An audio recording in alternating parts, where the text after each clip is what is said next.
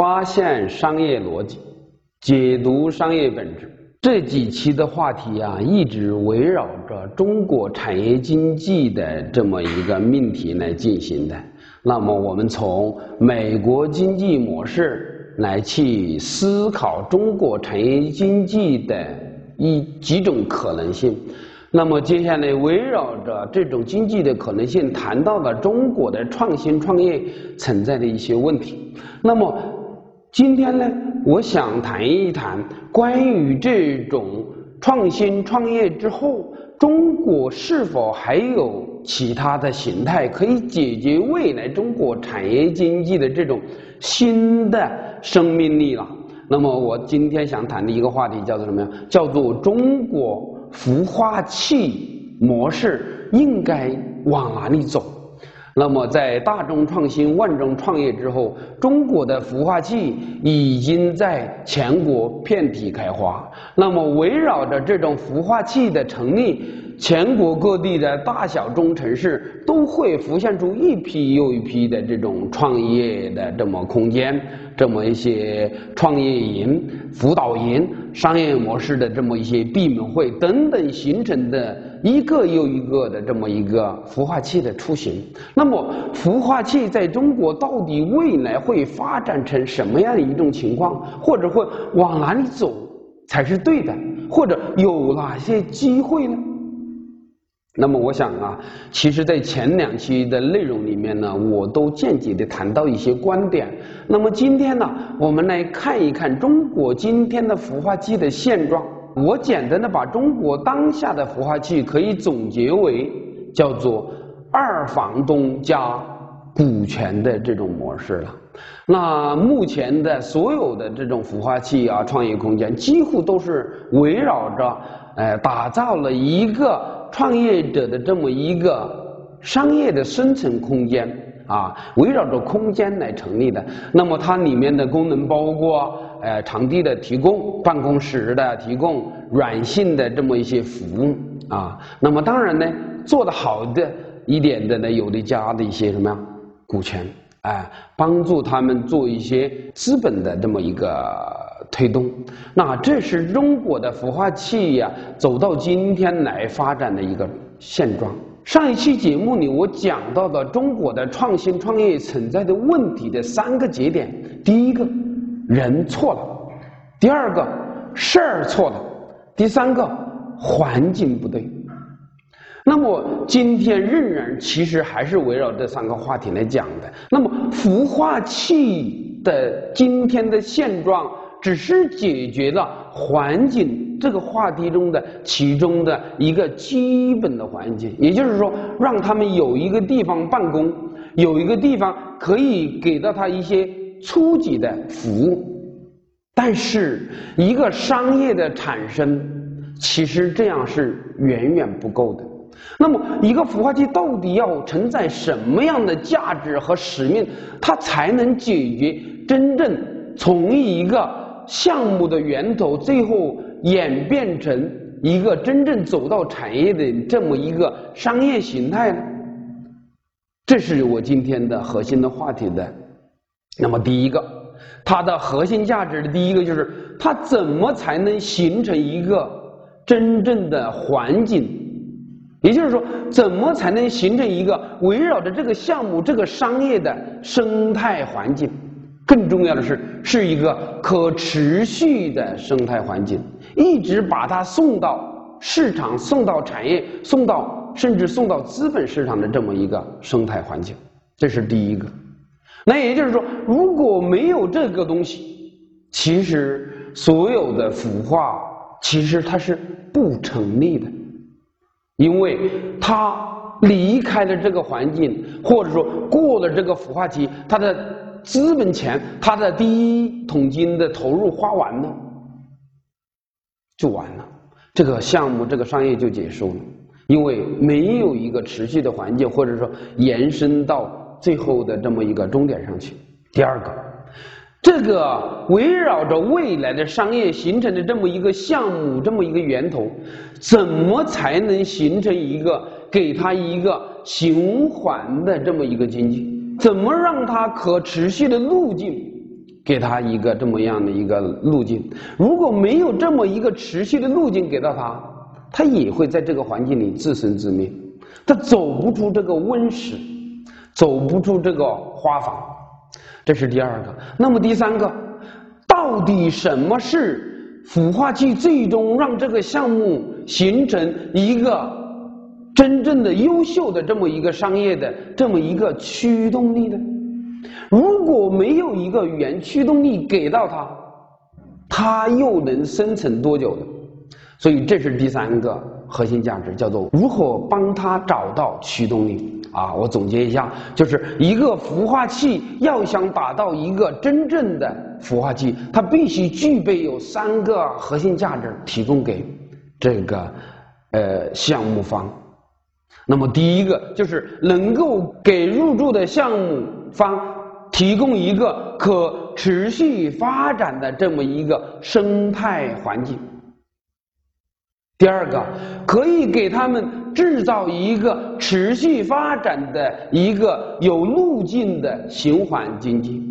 第三个，为他们创造或者说找到一个可持续发展的这么一个原动力。如果一个孵化器具备有这三大功能，这个孵化器才具有它真正的价值和生命力，才真正可以为中国的这么一个产业转型、这么一个创新创业打造一个持续发展的这么一个原动力。这才是一套真正的解决方案。那么好，要达到这三种价值的产生，如何去做到呢？这里我提出三个要素。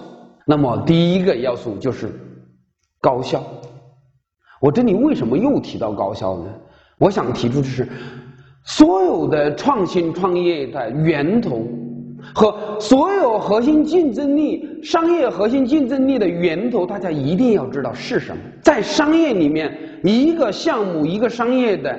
商业竞争力的源头其实是两个东西，第一个就是人才，换一句话说就是核心的团队；第二个就是技术，也就是核心技术的竞争力。那么你看，人才技术到底从哪里来？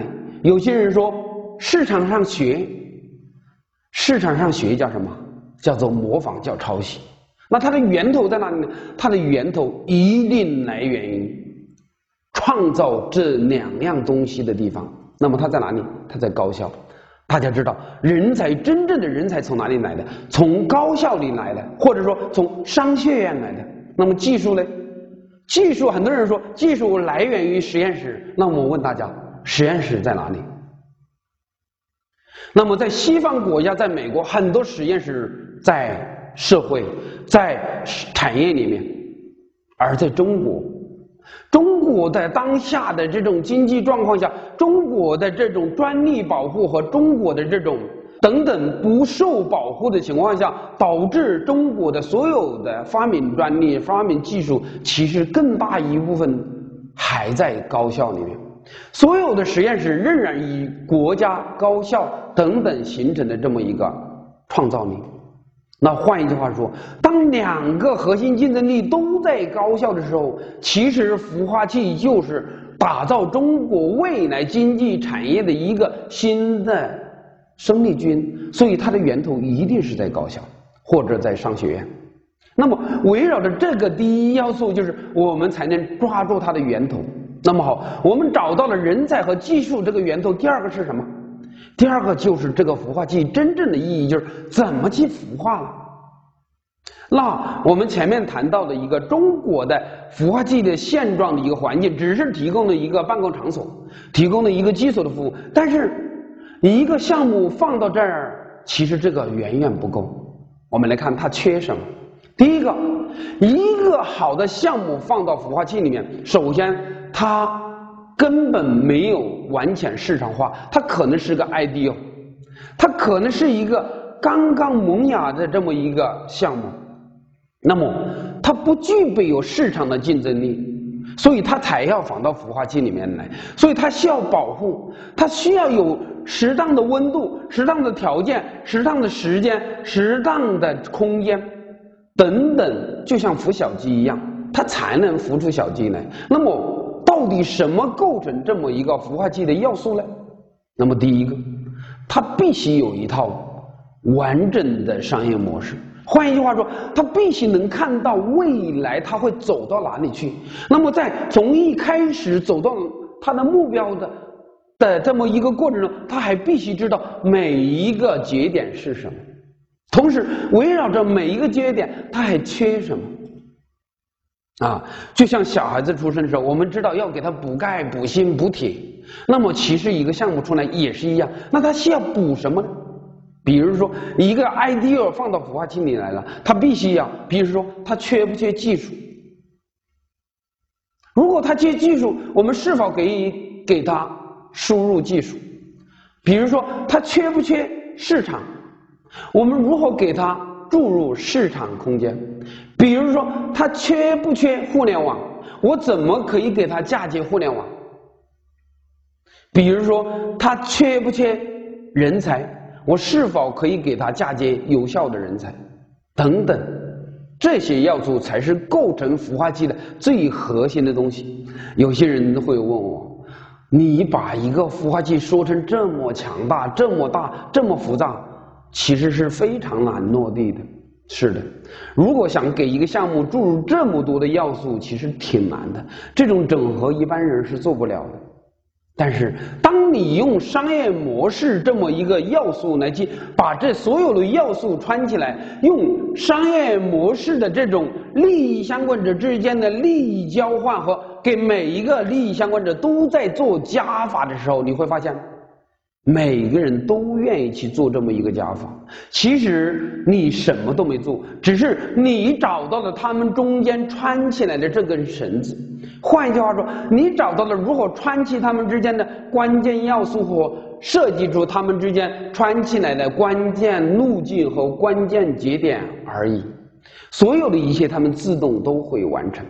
这就是商业模式家如何能解决孵化器的第一个非常重要的要素了。当孵化器有了商业模式加这么一个形态，来把所有的关键要素加起来串起来的时候，这个孵化器就形成了一种围绕着一个项目的一种组合模式了。